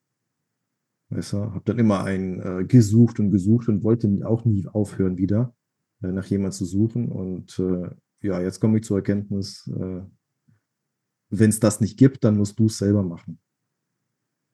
Weißt du? Und deswegen komme ich jetzt zu dem Punkt, dass ich mich hier committe, ganz öffentlich. Ich will Geld verdienen, indem ich anderen beibringe, effektiver zu twittern. Ich vermute, dass ich das auf YouTube machen werde, weil das äh, meiner Meinung nach auf Twitter selber nicht funktioniert. Ich muss äh, längeres Video äh, und zeigen und mein Bildschirm auch zeigen, was ich da mache. Und ich werde das trotzdem machen, ähm, dass Twitter durch die Übernahme von Musk ja in ganz schlechtem Fahrwasser ist und keiner weiß, äh, wie das hier weitergeht. Aber ich werde es trotzdem machen. Ja, bewusst und überlegt ähm, und auch nicht irgendwie bereuend oder sowas. Also, ich entscheide mich jetzt dafür ganz aktiv und äh, ziehe das durch. Tja, was hältst du davon? Ja, ich bin bei den ganzen Plattformen ja eher additiv unterwegs. Das ist ja so ein Add-on zu dem, was ich so und so mache. Und äh, in welcher Form ich das mache, ist dann halt äh, den, wie sagt man so schön, äh, Produktionsverhältnissen geschuldet. Heute mache ich das äh, mit dir dankenswerterweise in dieser Twitter, YouTube, Spotify-Kombination. Äh, ich mache das seit 25 Jahren an der Universität und an Schulen und werde das auch den Rest meines Lebens weitermachen. Also diese Russland Watch ist jetzt ein sehr schönes neues Konzept für das Selbstverständnis, was ich an der Uni als äh, Philologe für unter anderem die russische Sprache bekommen habe. Deshalb beobachte ich das alles mit sehr viel Interesse, äh, nehme daran aber immer auch nur äh, insofern teil, als es äh, mir in meiner Arbeit nutzt. Da bin ich äh, zutiefst Bildungssöldner und das ist ja auch mein, ähm, also meine Standortbestimmung zu diesen NAFO-Fellows. Das ist ein schöner, besten Sinne Spielplatz für viele Leute, die sich da zusammentun und das ist sehr interessant zu beobachten. Ich finde es sehr spannend, dass du da jetzt dabei bist. Für mich wäre das kein Ort, also da habe ich kein Interesse dran. Ich äh, spiele mein eigenes Spiel. Mhm. Und dieses eigene Spiel möchte dir eine Frage stellen. Mhm. Denn hier bei deinen ganzen Wachstumsplänen und bei der ganzen Monetarisierung, die du dankenswerterweise mal offen angesprochen hast, möchte ich dich fragen, wenn du 300 Millionen Dollar am Tag hast, was macht Herr Nabokov dann mit sich und seiner Familie? Gewinn, meinst du? Ja, wenn du dir zur, zur Verfügung stehen hast. Also jetzt einmalig Warum? oder jeden Tag? Fangen wir mal mit einem Tag an. Sind wir bescheiden. Also wenn ich einmal, wie viel? 300 Millionen äh, Euro. Oder sagen wir, oder sagen wir, gönnen wir dir drei Tage mit 300 Millionen Dollar am Tag. Also die muss ich aus, ausgeben, wie in diesem Film äh, in den 90ern, wo so ein Typ äh, drei Millionen irgendwie äh, an einem Tag ausgeben musste. Du kannst äh, dir auch. Wenn er es schafft, dann kriegt er noch viel mehr. Das sind ja deine. Du kannst damit auch dein Bett auffüllen, dir die Wände tapezieren, Lagerfeuer machen. Mhm. Das sind deine. Oder in welcher Form auch immer du dieses Geld. Warte mal, wie viel, wie viel nochmal? 300 Millionen. Millionen. Ja, Firma gründen, ne? Also auf jeden Fall. Ähm, ich habe viele Ideen und äh, die würde ich gerne alle verwirklichen. Ne? Also hier meine, meine Twitter-Wachstum-Geschichte, die als allererstes. Mhm. Ich habe, ähm, bevor ich äh, dazu kam, wollte ich eine Lern-App machen. Ich habe viele tausend Euro als Lehrer noch investiert in eine Lern-App für Kinder, aus der aber dann nichts geworden ist. Und das würde ich auf jeden Fall aufgreifen. Die ganzen Ideen, die, äh, aus denen alles nichts wurde. Ich habe zum Beispiel einen Freund, der hat, äh, der spielt Pian, nee, Pianine, wer ist das auf Deutsch? Klavier. Und der entwickelt auch eine App, aber muss das äh, selber alles machen. Dem fehlt auch an Geld. Der würde was bekommen. So Sachen halt. Wieso? Worauf willst du hinaus? Andere Leute kommen auf andere Gedanken. Wladimir Putin kam auf den Gedanken, in drei Tagen Kiew zu erobern und das Forbes-Journal hat Zahlen veröffentlicht, dass äh, der Krieg Russland so roundabout 300 Millionen Dollar am Tag kostet. Mhm. Das können unsere Zuhörerinnen und Zuhörer jetzt ausrechnen, wie viel da jetzt schon in 571 Tagen des Krieges ausgegeben worden sind. Und das wäre jetzt meine Überleitung zu ähm, der gegenüberliegenden Seite. Twitter-Wachstum bei Herrn Nabokov gesellschaftlicher Abstieg, staatlicher Abstieg in der Russischen Föderation. Es geht immer weiter den Bach runter, wobei du hattest es, glaube ich, heute schon einmal kurz angesprochen. Das Land zeigt sich nach wie vor sehr stabil, also in seinem Regime ruhend. Aber es bricht von allen Seiten ab. Würdest du, wenn du 300 Millionen am Tag hättest, äh, unbedingt zum nordkoreanischen Diktator und um Artilleriemunition betteln? Hm. Ja, das müssen wir echt erst ansprechen, ne? Ja, also das ist, äh, wir hatten Sevastopol die Woche, diesen fantastischen Drohnenangriff, also diesen, diese Kombination aus Drohnen-Raketenangriff äh, gegen den Flottenstützpunkt. Wir hatten äh, den Abschuss dieses äh, Raketenschiffes, auch durch äh, Sea Baby Drohnen. Also es war viel los die Woche. War viel los. Weißt du, wie mir dieses äh, Nordkorea-Schauspiel äh, ähm, davor kommt? Wie, wie der verzweifelte Versuch, stark auszusehen. Ja, es geht ja alles um diese Verhandlungen. Ne? Also aus welcher Position muss man dann irgendwann doch in Verhandlung treten mit der Ukraine? Äh, aus Sicht Putins dann natürlich mit dem Westen. Und äh, er hat es jetzt, nachdem er so versagt hat in seinem Blitzkrieg, über eineinhalb Jahre geschafft, trotzdem stark auszusehen.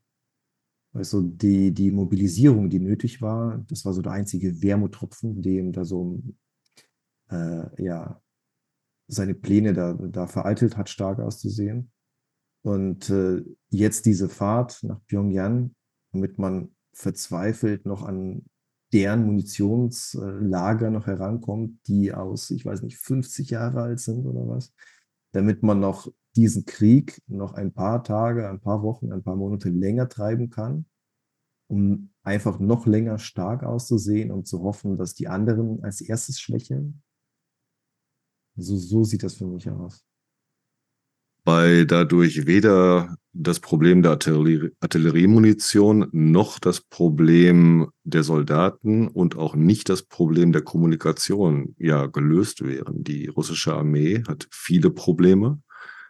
Und äh, was ähm, es gab doch diese Woche dieses ähm, äh, intellektuellen Streitgespräch. Wer hat sich da nochmal hm, beteiligt?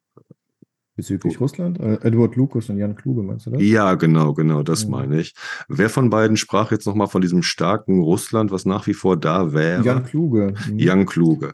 Und da würde ich Herrn Jan Kluge ähm, bitten, äh, nochmal ganz realistisch und nüchtern seine Aussagen. Janis Kluge halt. Janis, Janis Kluge, Kluge Janis Kluge zu ja, überdenken. Sein, sein, sein Händel ist äh, J.A. Kluge, deswegen. Denn das Einzige, was Russland nach wie vor hat, sind Atomwaffen. Das ist das Einzige, warum das Ganze überhaupt in dieser Form sich immer noch weiter hinzieht. Das Einzige sind Russlands Atomwaffen. Militärisch nimmt die NATO Russland nicht mehr ernst. Ernst auf lange Perspektive mit diesen Atomwaffen natürlich. Aber von der realen Kampfbereitschaft der russischen Armee. Wie viele russische Soldaten stehen mittlerweile noch an der norwegischen Grenze? 20? Ja, ja, diese ausgedünnte Grenze, das ist mein Lieblingspunkt. Gebe bitte jetzt ausführlich drauf. Wer, ein. wer, wer hat sich, wer hat sich äh, gerade bei der NATO äh, als Bittsteller beworben? Pashinyan, Armenien. Also, und Putin fährt nach Vladivostok, um sich mit dem Rocket Boy zu treffen. Ja, von welchem starken Staat reden wir da? Wir reden da noch nicht einmal von dem besoffenen Soldaten, der in Kasan eine Handgranate auf einen Spielplatz geworfen hat. Ja, das Video kann ich gerne auch nochmal online stellen, wer das für übertrieben hält. Das ist so dokumentiert. In meinem Kasan. Mal von den ganzen ja, anderen, äh, von den ganzen anderen Geschehnissen hier, äh, Mo Thema Mobilmachung. Putin macht mobil oder doch nicht. Erinner dich, wir haben wieder September. Wir haben eins zu eins Murmeltier, die gleiche Situation, ja. Ähm, Kartapolov, du kennst ihn. Hier, unseren General in der Duma, Verteidigungsausschussssprecher. Am 9. September sagt er, äh, es gibt keine Mobilmachung. Wir haben genug unter Vertrag genommen für die Rotation. Nicht eine Woche später sagt er, wir brauchen gar keine Rotation. Es wird nicht rotiert. Die müssen da bleiben, bis der Krieg, also die SWO zu Ende ist. Urlaub dürfen sie machen, aber sonst nix.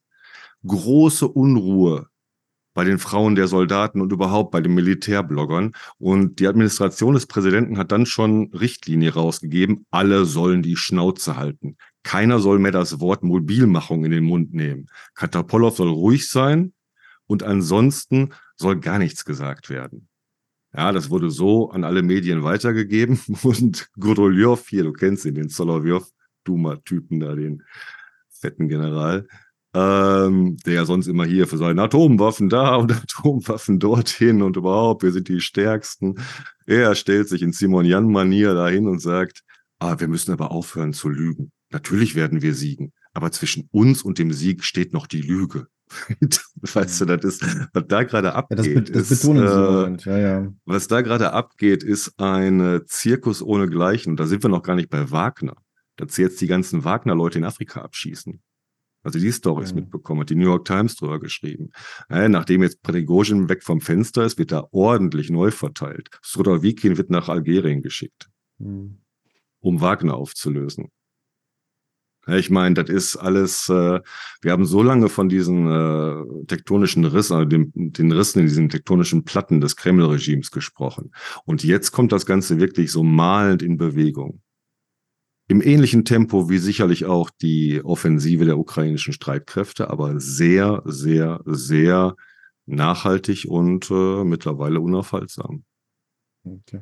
Pass auf, ich muss aber noch mal ein bisschen was gerade biegen. Ne? Also äh, Janis Kluge äh, bezog sich auf Edward Lucas, weil Edward Lucas, Edward Lucas einen Artikel geschrieben hat, der besagte, der Westen soll sich auch auf einen Zerfall äh, Russlands einstellen. Also jetzt nicht wie, äh, das ist der mögliche Ausgang oder der wahrscheinliche Ausgang, sondern ähm, kalkuliert einfach damit. Also macht Pläne, äh, was passiert, wenn Russland zerfällt. Ja, ähm, denkt nicht nur darüber nach, wie schlimm es wäre, wenn äh, die Atomwaffen da jetzt irgendwie in äh, Einzelfürstentümer in die Hände von, von Warlords geraten, sondern macht da Pläne für. Und äh, Janis Kluge hat es kommentiert mit, äh, ja, machen besser Pläne für ein Russland, was noch drei Jahre auch weiter Krieg führen kann. Also das reiche Russland äh, ist gemeint, ein Russland, das diesen Krieg weiterführen kann. Da ist auch noch Geld da, äh, was man der Bevölkerung alles noch entziehen kann. Ja, das ist alles nur Umverteilung. Also man, äh, man darf nicht den Schluss daraus ziehen, dass wenn man sich für den Fall der Fälle vorbereitet, äh, den Zerfall Russlands, dass das der wahrscheinliche Fall ist. Ja. Der wahrscheinliche Fall ist, dass es einfach so weitergeht, auch noch drei Jahre. Was mich an diesen Diskussionen so aufregt, ist, dass äh, wir 571 Tage der Invasion haben. Und wer bis jetzt keine Pläne gemacht hat, der wird auch für dahin keine mhm. Pläne machen. Ich ja, halte das für vollkommen, vollkommene Puff, Puff, Puff-Diskussion. Denn äh, das Einzige, was dann überhaupt noch möglich ist, wenn ihr jetzt nach 571 Tagen immer noch nicht weiß, was Sache ist, dass äh, mal ein ganz nüchternen Reality-Check hier veranstaltest. Ja, aber Stefan, dann lass, dann äh, würde ich dich gerne fragen. Zelensky kommt jetzt äh, nach zu beiden in den USA nächste Woche oder übernächste Woche. Und Blinken hat vor ein paar Tagen eine bemerkenswerte Rede gehalten. Hast du die mitbekommen? Äh, ah, doch, doch. Hm, ja, ja, ja. Und äh, ja, so der Pessimist in mir, der nicht groß ist, der äh, sieht da so Umrisse äh, von Bewegungen in die richtige Richtung. Weißt du? Vielleicht, vielleicht äh, zieht Biden doch jetzt ein bisschen die Stränge an. Ich höre nicht auf, das zu hoffen.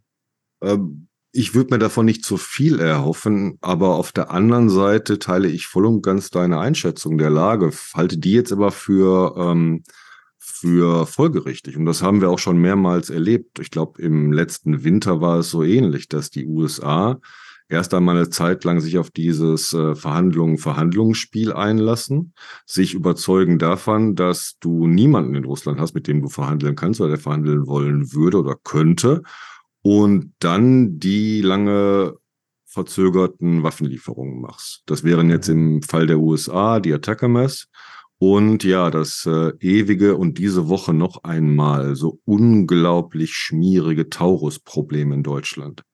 Weißt du, wenn, es waren ja gerade, es geht diese Diskussion gerade. Mit welcher Rakete wurde jetzt äh, die Werft in Sevastopol angegriffen?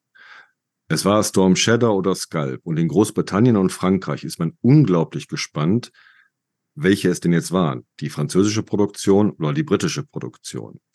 Und Taurus könnte genau das. Also die Ukrainer haben demonstriert, wie intelligent wie zielgerichtet und wie sauber sie die Sachen einsetzen können.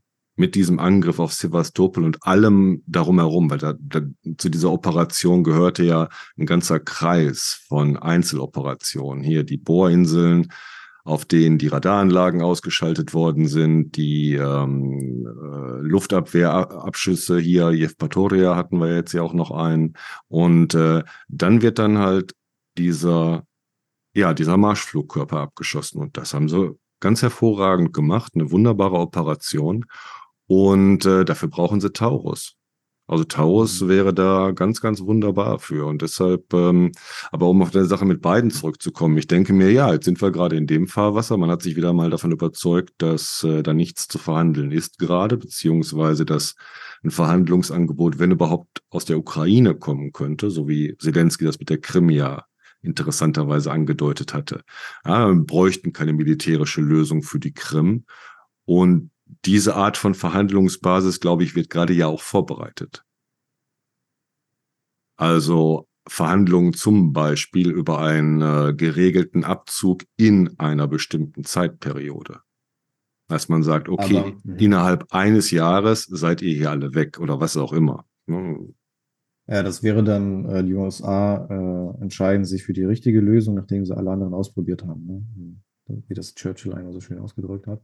Aber sag mir, dieser, mh, hm, wenn der Krieg jetzt so zu Ende gehen soll, dass die Ukraine durchbrechen bis zum Schwarzen Meer und äh, dann äh, Ukraine und Russland äh, regeln müssen, wie die russische Armee äh, von der Krim abzieht und äh, DNR, LNR, alle besetzten Gebiete, wie sie da abziehen.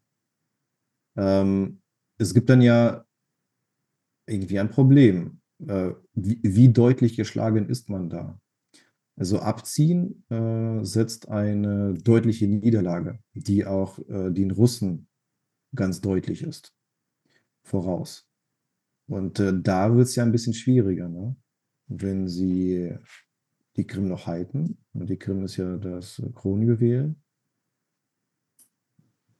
Das ist auch ein Problem, oder? Ich denke, dass die Krim nicht mehr zu halten ist und dass sich auch dieses, äh, dieser Kronjuvelismus sehr, sehr abgekühlt hat. Du hörst ja, sehr, sehr wenig über die Krim. Ich glaube auch, dass, äh, dass selbst, selbst diesen noch real existierenden Putin die Krim nicht mehr wirklich interessiert.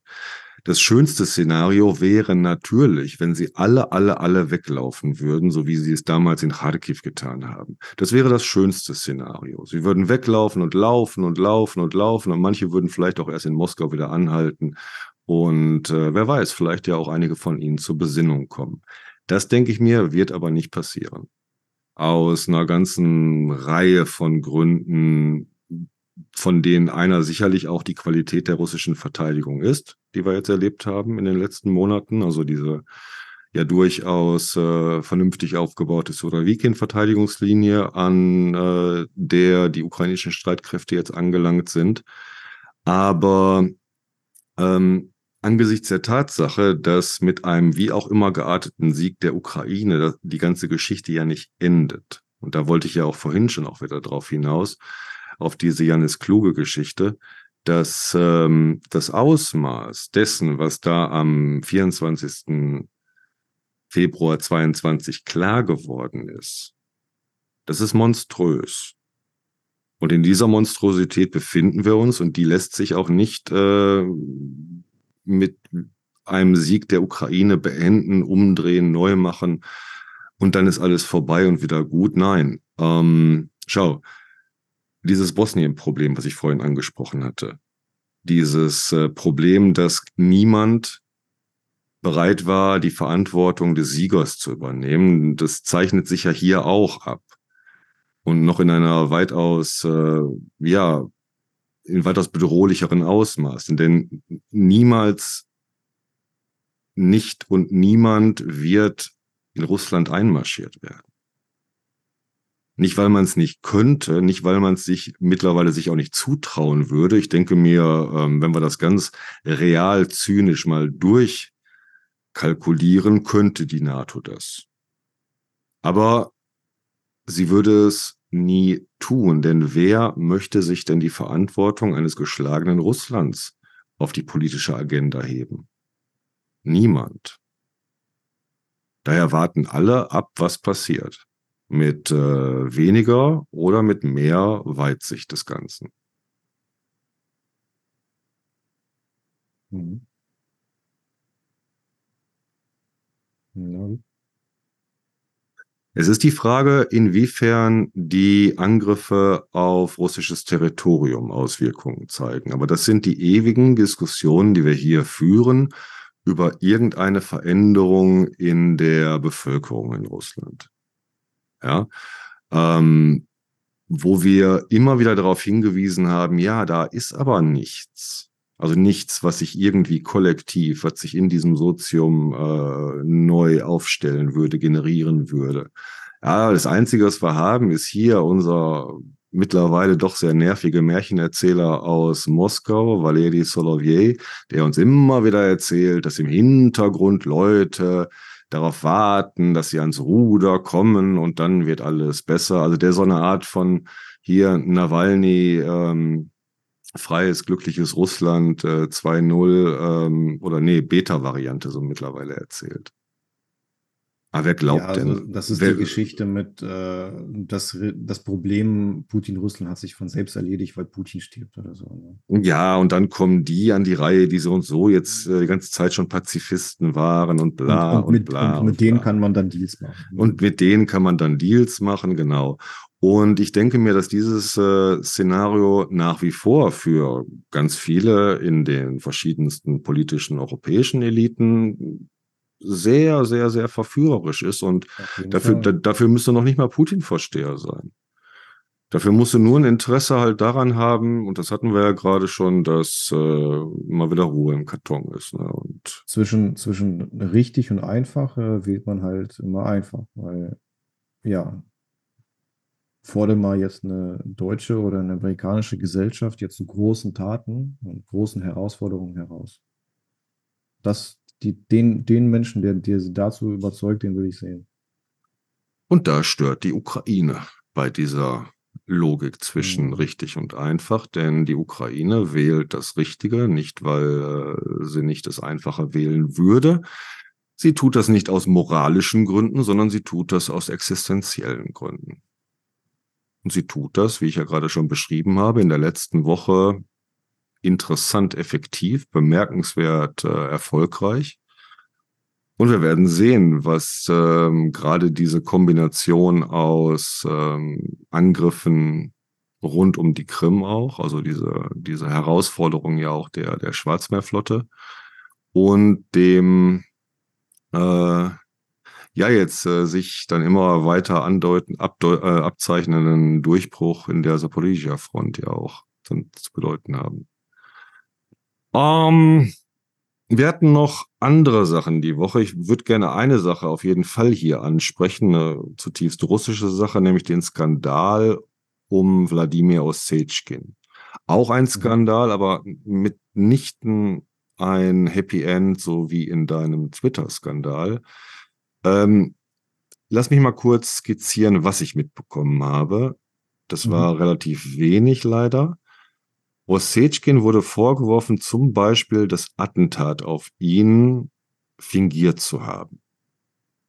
Dass es dieses Attentat gar nicht gab und dann darüber hinaus, so wie ich es verstanden habe, auch äh, ja, Lügen zu verbreiten, wissentlich falsches Material rauszugeben oder. Warte mal, bist mir böse, wenn ich kurz noch drei Sätze sage, wer das Wort ist? Weil wir können nicht voraussetzen, dass alle immer alle Folgen Ja, natürlich, natürlich, wissen. natürlich. Also pass auf, äh, es gibt eine Webseite in Deutschland, Gulago.net, äh, die beschäftigt sich viel mit, äh, mit Gefängnissen, also es geht um, um Antifolter in Gefängnissen. Also Gulag ist ja der, der, der die Lager des Stalin, die hießen Gulags und äh, das hat Putin Russland ja immer noch, diese Lager, dieses Lagersystem. Und äh, er ist äh, geflüchtet. Er ist in Paris oder in Frankreich, ich glaube in Paris. Und äh, wir kennen ihn hier oder ihr kennt ihn hier, weil er äh, Filatjew, den Fallschirmjäger, der das Buch geschrieben hat, Sov, äh, das wir am Anfang auch übersetzt haben, ein Teil davon, äh, dass der ihn ausgeschleust hat aus Russland heraus, weil er Kontakte hat. Und äh, der hat ihn dann betrogen, hat die 300.000 nicht in die Ukraine überwiesen. Da gab es dann Skandal mit dem damals schon. Und äh, jetzt hat äh, Projekt Media, glaube ich, die, äh, das gehört ja zum Medienimperium von Chodorkowski, meine ich, ne? Die haben jetzt so eine Art Enthüllungsartikel geschrieben, was äh, Wladimir ziemlich viel vorwirft, dass er im Grunde ein Betrüger, ein Hochstapler und so weiter wäre. So, und äh, unter anderem jetzt auch äh, ein fingierter äh, Angriff auf sein Leben. Ne? Während äh, er nach wie vor bei einigen Publizisten zu Gast im Interview ist. Ich glaube, ich habe ihn bei Latinina gesehen, bei Fagin. Bin mir nicht sicher, ob da der Skandal auch thematisiert wurde. Also ich wollte es heute schon einmal ansprechen, weil ich mich sehr oft auf Wladimir Ossetschkin berufe und auf sein Material bei aller äh, notwendigen Vorsicht, die aber Ossetschkin immer selber auch äh, eingefordert hat, weil er mit FSB-Quellen, mit FSB-Informanten arbeitet und äh, in den Kontakten immer auch die Gefahr besteht, dass du mit dem Material in, äh, instrumentalisiert werden sollst. Ja. Na, damit äh, zum bestimmten Zeitpunkt das Material und dann das Material herausgegeben wird. Daher. Und es ja auch Beispiele gab, ne, wo er dann einfach ungefiltert was weitergab, äh, ne, was sich dann als falsch erwiesen hat, immer wieder. Ne? Dann natürlich der, der, äh, der Skandal um Filatjew, du hast es erwähnt, daher ähm, der Umgang mit seinem Material war immer von Vorsicht begleitet. Jetzt geht es aber eher um die Demontage seiner persönlichen Autorität und das finde ich ähm, also sowohl für mich persönlich wichtig als auch für das, was wir hier machen. Äh, persönlich, weil ich ihn immer für einen sehr integren Typen gehalten habe. Und äh, wenn ich mich da jetzt äh, geirrt haben sollte, dann möchte ich das, möchte ich das auch wissen und mich äh, in mhm. Zukunft mhm. da neu aufstellen mit dieser Quelle. Eine Sache, die in vielen Bereichen auch abläuft. Ich meine, wir haben das immer wieder, ne, dass wir ähm, uns im Laufe der Zeit äh, auf Leute beziehen und sie dann auch neu interpretieren, neu bewerten auch. Ähm, ich hatte das beim letzten Mal hier mit Valérie Solavier auch erwähnt, äh, wo ich mir überhaupt erstmal ein Urteil bilden konnte und werden wir verfolgen mit Ossetschkin ne? und dann mal gucken, wie die nächsten Wochen so weitergehen. Ja, das ist eine wichtige Sache. Ne? Wen kann man vertrauen? Äh, das hatten wir hier, ich im Kleinen mit äh, Kakteen, Blumen und äh, Hunden im Profilbild, ne? in unserem Alltag und im Großen auch. Ne? Wer ist Ossetschkin? Wer ist Filatjew? Wen kann man vertrauen? Ja, was dann immer wieder natürlich zurückführt zu der Debatte, die wir gerade angesprochen haben, mit dieser, ähm, ja, Russland wird auch nach dem Krieg eine Realität sein, Fraktion, die, ähm, weiß ich nicht, lieber, lieber, lieber gestern als heute wieder Kontakt mit Russland aufnehmen wollen, mit Russland wieder normale Beziehungen haben wollen. Das hat ja auch manchmal so ein bisschen was Obsessives fast schon. Hm. Und äh, als, als, ob man, als ob man das gerade will, ne? als ob das das Ziel ist. Ja, ich denke mir gerade in Deutschland, ne, so, so, aber, so, aber wir würden sobald irgendwas Zuge, gehen würde. Äh, Unrecht tun, wenn wir ihn dazu zählen. Mit Sicherheit, mit Sicherheit. Ähm, ich kenne mich jetzt mit seinem Schreiben nicht eingehend aus, aber folge da Dimitri Nabokov. Zwei Sachen. ja. Über Chubais müssen wir ganz dringend sprechen. Müssen wir echt. Putins Ausfall, aber ich finde schon, auch wenn es nur kurz ist, ähm, wie, wie, wie ordnest du das ein? Ähm, einfach nur so eine Art, mm, ja, dummer Männerwitz, also Männerwitz passt jetzt nicht, aber so ein alter Mannwitz. Putin ist alt und äh, alte Männer sind manchmal peinlich und erzählen manchmal Witze, die man nicht mehr erzählen kann, aber weil er halt Diktator ist, lachen dann alle trotzdem. Oder war das jetzt Antisemitismus? Oder war das jetzt einfach nur Einschüchterung? Also will er nur, ja, sich, ähm, ergötzt er sich gerade daran, dass Chubais dann Israel ähm, flüchtig ist und ein erbärmliches Leben im Sinne von Putin führt? Gelaber, einfach Gelaber. Mehr ist das nicht. Meinst du? Guck mal, da ist ein äh, der hochkarätigste Verräter im Sinne von Putin. Ja? Äh, Chubais war ja Ministerpräsident in Russland. Und äh, es ist ein Mann des Systems. Und äh, er ist der hochkarätigste Flüchtling. Das ist derjenige, der das Land verlassen hat. Und Putin redet gerade über diesen Punkt. Ähm, was macht er da in Israel, sagt er. Äh, hat er überhaupt schon einen anderen Namen an, an, äh, angenommen, habe ich gehört. Ich weiß jetzt nicht mehr wie, aber der hat so einen israelischen, jüdischen Namen dann vorgelesen. Ähm, und es kommt ja auch parallel diese Kampagne in Russland äh, mit den Rückkehrern. Also ähm, es wird über Social Media schon kommuniziert an alle, die jetzt äh, nach Georgien, nach, äh, ja, über die Mongolei, nach Dubai und so weiter geflohen sind, dass die doch bitte zurückkommen sollen. Und die Pässe laufen ja auch aus und so weiter. Da kommt schon was in Bewegung. Und jetzt gerade zu diesem Zeitpunkt dann äh, Chubais erwähnen, weiß ich nicht. Nur Gelaber? Nein, du hast es ordentlich geframed. Sehr, sehr gut. Also das ist ja eine der Debatten, die in Russland gerade geführt wird. Verräter, Heimkehrer, ausländische Agenten.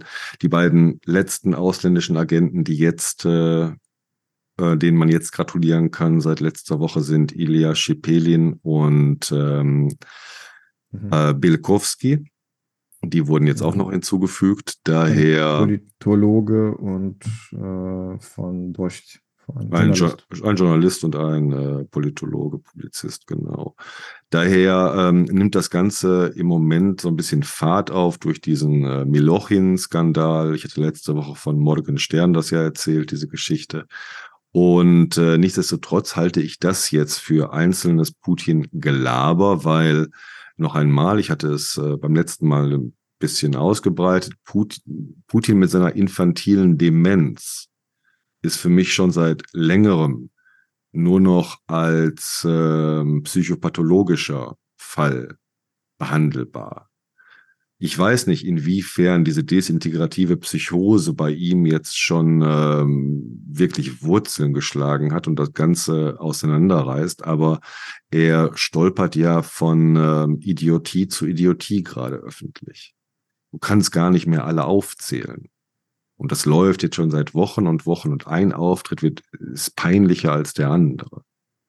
Daher jetzt äh, auf Chubais rumzuhacken mit irgendetwas, da muss irgendeine Synapse in seinem Hirn gedreht haben, dass er ja immer gut ankommt, wenn er auf die 90er Jahre draufhaut. Chubais kann man wunderbar mit den 90er Jahren assoziieren und äh, dann wieder das putinsche Spiel loswerden. Ja, wollt ihr, dass es wieder so wird in den 90ern? Ich gebe euch Stabilität, dass es nicht so wird in den 90ern. Das ist ja diese Rhetorik, aus der der Witz jetzt schon wieder kommt. Mhm. Der hat einen ewigen Bart, er kommt voll, voll, vollkommen unmotiviert, er wirkt hilflos und äh, Ah ja.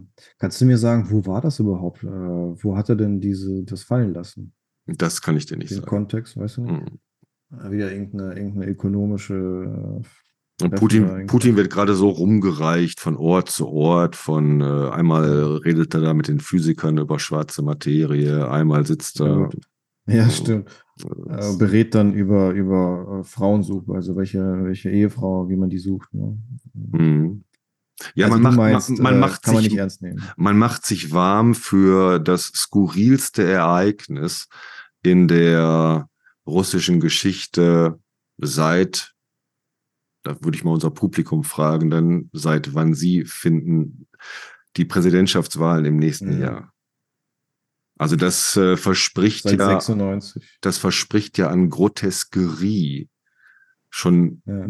wirklich neue Höhen zu erreichen, äh, die wir so vielleicht selber in Russland in, einer, in Living Memory nicht erlebt haben. Ich, ich schmeiße 96 in den Raum. Ähm, ja, also da sind wir unterschiedlicher Meinung. Ne? Für mich ist das dieser typische Putin, der andeutet, dass Unfälle passieren. Und so. Ja, toll, natürlich. Äh, Prigozhin äh, wurde ja auch, ne, also dieses äh, Prigozhin-Flugzeug ist ja auch als Unfall in diese dumme Rakete reingeflogen. Äh, fürchterlich. Und ähm, und man, man untersucht nicht langsam. Das Problem ist nur, das Problem ist nur, du hast da diese nicht wegzuwischenden, nicht zu leugnenden Kriegsrealitäten. Und daran bricht das Ganze. Und das ist genau der Punkt, auf den ich ja immer wieder auch äh, zurückkomme und auch heute schon mehrmals zurückgekommen bin. Das ist die Authentizität der ukrainischen Erfahrung, die gesagt haben, wir sind aber nicht mehr das Opfer dieses infantilen, dementen Sadismus. Mhm. Wir setzen uns zur Wehr und ähm, man kann sich ja fragen, wie weit Putin von den Realitäten mittlerweile entfernt ist. Also wie weit er überhaupt äh, noch äh, die Gegenwart erfassen kann, gerade in Bezug auf das Kriegsgeschehen. Also ähm, wir sehen ja die, äh, die schlechte Kommunikation nicht nur äh, im wahrsten Sinne des Wortes, dass ähm, äh, bis jetzt äh, ganz viele Telekommunikationsprobleme an der Front nicht gelöst sind. In der ganzen äh, im ganzen Militärapparat funktioniert die Kommunikation nicht. Ja, wir hatten ja darüber, äh, darüber hier im Podcast auch gesprochen, dieses mhm. Zero-Feedback-System. Und dann sitzt aber, aber darüber, weil sie darüber reden, äh, sagt das nicht, dass die das auch im Blick haben, dass sie das angehen? Das war ja gerade, das war ja gerade der ähm, das Fazit dieser mhm. Geschichten. Es verbessert sich ja nicht. Das heißt, es gibt kein Feedback-System. Es wird nach Vielleicht oben. verbessert sich es nur langsam. Ja, ich unterschätze den, Ge den Gegner ungern. Wenn man den immer zum Idioten macht. Äh es geht hier nicht so sehr um Idiotie, sondern um systemische Probleme, denen man sich zu stellen hat. Beziehungsweise systemische Probleme, die dir dann auch Schwachstellen zeigen. Zum Beispiel haben wir ja gerade die Strategie jetzt der Ukraine, ähm, die, äh, die Krim so weit sturmreif zu schießen, die Versorgungslinien abzuschneiden. Äh, die ukrainischen Streitkräfte sind sich dieser systemischen Probleme ja bewusst. Und daher können sie ja in diese Schwachstellen jetzt auch angreifen. Ähm, aber ich gebe dir recht, natürlich, äh, die russischen Streitkräfte insgesamt einfach nur zu hirnlosen Orks äh, ähm, rhetorisch äh, herunterzumachen, ist äh, lediglich ein äh, rhetorischer Erfolg, der dir im realen Kriegsgeschehen wenig bringt. Ja, also von Schwächen wissen und äh, sie ausnutzen, heißt ja nicht, dass du erfolgreich am Ende sein wirst. Du hast selber dann auch Schwächen. Äh, die, die, die Abhängigkeit von westlichen Waffenlieferungen ist eine. Und äh, von denen weiß Russland auch und äh, die nutzen sie halt auch. Ne? Wobei, ich meine, Russland macht es einem da aber auch nicht, äh, nicht so ganz einfach, weiter das Ganze ernst zu nehmen. Denn ähm, wo war es nochmal? In irgendeiner größeren russischen Provinzstadt wurde in der Woche ein sowjetisches Denkmal beerdigt, was vom Sockel gefallen war. Und die Stadtadministration hat dann verkündet, dass man es äh, feierlich beerdigen wolle, weil die Bevölkerung so daran hänge. Und dann hat man eine Beerdigung inszeniert, so schön mit St. Georgs Bändchen und Tränen und Sowjethymnen und sowas allem. Und bei dem Ausmaß der Idiotie ist es dann manchmal zugegebenerweise verführerisch, das auf die ganze Armee zu übertragen. Ja, wollen wir noch die restlichen äh, Punkte abhandeln, weil wir haben schon wieder eineinhalb Stunden. Zwei Sachen wer, muss ich. Wer hört uns überhaupt so lange zu? Zwei Sachen muss ich noch wer ganz zum Schluss sagen, aber du hast noch einen wichtigen Punkt, den wir besprechen. Ähm, das mit den Autos, vielleicht kurz. Also wenn, Ach, die Sanktionen, äh, die Sanktionen, ja, genau, genau. schwierig. Also jetzt die Woche hatten wir ja, dass äh, russische Autos mit Kennzeichen nicht mehr nach Finnland, äh, Baltikum, Polen können. Ähm, so, und jetzt äh, kriegen wir, weil wir halt den russischen Teil äh, der Social Media auch abgreifen, mit, wie sich die russischen Exilianten, wie die, der liberale Teil der russischen Anführungszeichen Gesellschaft darauf reagiert. Ja. Sie sind wieder das Opfer. Wie, wie sollen wir denn jetzt bitte äh, flüchten und äh, gegen Putin sein, wenn ihr euch, wenn ihr uns doch gar nicht reinlasst? Äh, ihr zieht hier eine Mauer hoch und zwingt uns ja geradezu in die Arme von Putin zu laufen. Und äh, die, ja, die relevanten Stimmen, die sie dazu geäußert haben, haben alle diesem Publikum äh, nach, dem, nach dem Mund geredet, kann man so sagen. Also Chodorkowski, äh, Team Nawalny, die sind alle ja in dem Sinne in diesem äh, russischen Selbstbezug gefangen, wo man nur um Putin und die Russen sich dreht und die Ukrainer sind da völlig irrelevant. Und äh, die EU ist auch völlig irrelevant. Die sollen alle nur Team Nawalny äh, oder Chodorkowski helfen, Putin zu stürzen. Und äh, die können auch nicht etwa irgendwie selber irgendwas wollen äh, und auch das Baltikum nicht. Und äh, wie können die es überhaupt wagen, diese russischen Autos äh, da nicht reinzulassen? Ja? Und enttäuscht war ich von Kasparov. Er hat das zwar nicht so deutlich gesagt, aber ähm, im Grunde auch in die gleiche Kerbe. Und er hat es eigentlich gar nicht nötig, weil er hat ja gar nicht vor, äh, nach Putin irgendwie Politik zu spielen in Russland. Und äh, er hat eigentlich den klarsten moralischen Blick von dieser Exilopposition auf die ganze, auf die ganze Situation und äh, ja, in seine Stellungnahme dazu äh, ja, gleiche, gleiche Richtung, dass das nicht hilft, äh, Putin zu bekämpfen. Schwachsinnsdiskussion. Beziehungsweise die Richtung finde ich schwachsinnig, denn äh, das geht doch überhaupt nicht um moralische Fragen hier. Was soll das auch mit den Autos da? Ähm, die erste Sache. Ja, ja, ja, weißt du, weißt du, warum moralisch? Weil die sagen, ey, wenn ihr, äh, macht doch die Sanktionen richtig. Wenn ihr etwas gegen Putin äh, machen wollt und der Krieg äh, früher beendet werden soll wegen Sanktionen, dann macht das richtig. Und äh, äh ja, wie Kaya Kalas äh, dealt nicht mit den Russen, der Ehemann von Kaya Kalas, ja. gut, dass du das damals aufgebracht hast. Ich habe dann deswegen erst angefangen zu recherchieren. Und ja, macht uns nicht sozusagen das Leben schwer. Wir, wir sind ja die normalen gegen Putin-Russen, wir sind die guten Russen und äh, wollen hier frei reisen. Also du weißt, die guten Russen interessieren mich überhaupt nicht, auch, auch als Konzept nicht. Ähm, das halte ich für noch irrsinniger als diese moralische Debatte um äh, Sanktionen gerade. Denn äh, Sanktionen sind da, Sanktionen laufen, Sanktionen wirken. Sie sind äh, teilweise sehr widersprüchlich, sie sind teilweise sehr schlecht ausgearbeitet, sie werden, sehr, äh, sie werden, und das ist ein wichtiger Punkt gerade, ähm, an entscheidenden Punkten ja auch umgangen. Russland hätte keine Raketen mehr zur Verfügung zum gegenwärtigen Zeitpunkt, wenn nicht irgendwie US-amerikanische Mikrochips nach Russland gekommen wären in den letzten Monaten. So, mhm. und die Leute, die dafür verantwortlich sind, die möchte ich vor Gericht sehen. Und ich möchte auch noch ganz andere Leute in Deutschland vor Gericht sehen, die sich für die Annahme der russischen Korruption zu verantworten haben. Ich möchte auch juristische, ich möchte juristische Konsequenzen aus unserem eigenen Anteilnahme an diesen Netzwerken auch sehen.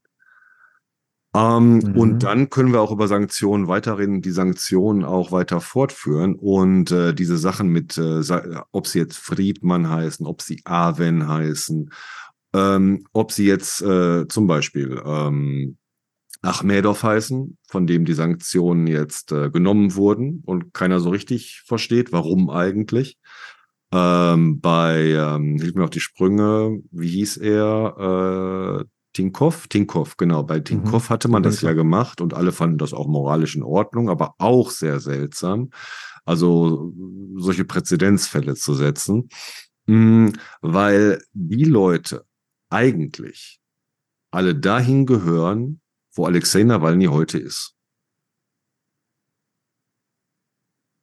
Ich würde nicht so weit äh, gehen, dass die jetzt alle vor das Kriegsverbrechertribunal müssen. Das würde ja auch diesen illusionären äh, Sieg und Einmarsch in Russland irgendwie immer so ein bisschen voraussetzen. Aber für diese Leute konnte ich mir ganz hervorragend vorstellen, dass sie auch irgendwann einmal von einer einheimischen Justiz abgeurteilt werden könnten. Wir werden es nur hm. wahrscheinlich nicht erleben, weil äh, das in absehbarer Zeit in Russland nicht passieren wird. Halte ich für sehr unwahrscheinlich. Russische Putin-treue Oligarchen einem Nach-Putin Russland aburteilen. Puh, das ist doch die Elite, die haben doch Geld, die Mächtigen, so die Ersten, die äh, da das Fähnchen äh, nach dem Wind hängen und äh, sich als ganz große Putin-Feinde darstellen. Naja, ja, und die eh alles und die und die sind wie so viele andere auch nicht im Gefängnis. Und zum Schluss, liebe Zuhörerinnen und Zuhörer, lieber Dimitri, möchte ich an zwei Menschen heute hier erinnern, die im Gefängnis sind. Und die auch nicht nur im Gefängnis sind, sondern die noch viel Schlimmeres da erleiden müssen. Die erste Person ist Alexandra Skochilenko, Sascha mhm. Skochilenko aus Petersburg, die ganz zu Beginn der Invasion ganz naiv ganz empört in Petersburger Supermärkten die Preisschilder äh, ausgetauscht hat gegen Nachrichten aus der Ukraine und dafür dann eingesperrt wurde. Zwei Tage nach ihrem 33. Geburtstag wurde das Verfahren jetzt fortgesetzt, äh, in dem ihr natürlich auch wieder irgendein, äh, irgendein äh, herbeifantasierter Terrorismus vorgeworfen wird. Die zweite Person, an die ich erinnern möchte, ist Alexander Gabischew, der Schamane, der sich 2019 aus Jakutien auf den Weg gemacht hatte nach Moskau, um dort Putin auszutreiben. Dieser Mann, der vollkommen im Vollbesitz seiner geistigen Kräfte ist, wird seitdem in der forensischen Psychiatrie gehalten und ja, Erinnerungen werden wach an Sowjetzeiten äh, mit Psychopharmaka da zugrunde gerichtet. Wäre schon längst vergessen worden vielleicht, wenn nicht Alexander Nevzorov immer wieder auf ihn hingewiesen hätte, so dass der Rechtsanwalt, der sich um die Angelegenheiten von Gabeschew kümmert, auch äh, Spenden bekommen hat. Ähm, denn diese Woche traurige Nachricht. Äh, die Forderung, dass Gabeschew zumindest in eine reguläre Psychiatrie verlegt wird, wurde abgelehnt. Er ist nach wie vor in einer Strafanstalt, in einer psychiatrischen Strafanstalt und wird dort weiter zugrunde gerichtet. Und ja, eigentlich müssten, und mhm. eigentlich müssten da, auch ohne Folter, auch ohne alles von mir aus, Leute wie Friedmann sitzen, wie Aven sitzen, wie Rottenberg sitzen. Die müssten da alle sitzen. Und auch die Leute, die dafür verantwortlich sind, dass trotzdem Mikrochips in die, äh, nach Russland geliefert worden, die in die neuen Raketen eingebaut wurden, die müssten da auch sitzen. Mhm. Gut.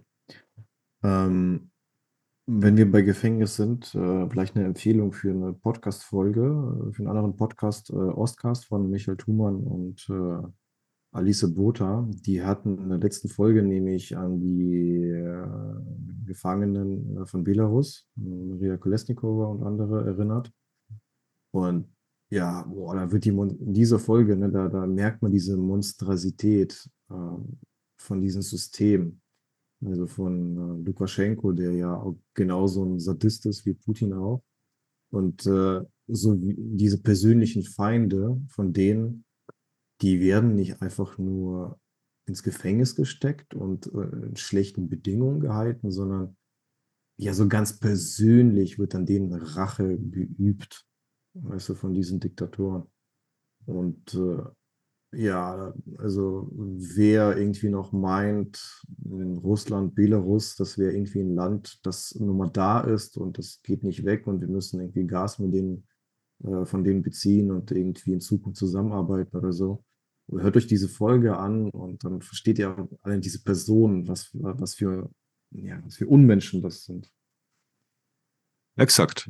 Um, und um äh, und bevor wir anfangen, irgendwelche fabulösen Pläne für irgendwelche Kooperationen, Kommunikation mit Russland in der Zukunft zu machen, sollen wir erstmal unsere Hausaufgaben machen und entscheiden, wer wir sein wollen, wenn wir unsere Wahlen in diesem Land hier auch zu treffen haben. Mhm. Und dann wünsche ich mir schließen zu dürfen mit Slava Ukraine. Grand klar. Живей Belarus. Vielen Dank für eure Aufmerksamkeit und dass ihr uns hier bis zum Schluss zugehört habt. Wir hören uns spätestens in einer Woche wieder zur nächsten Russland Watch.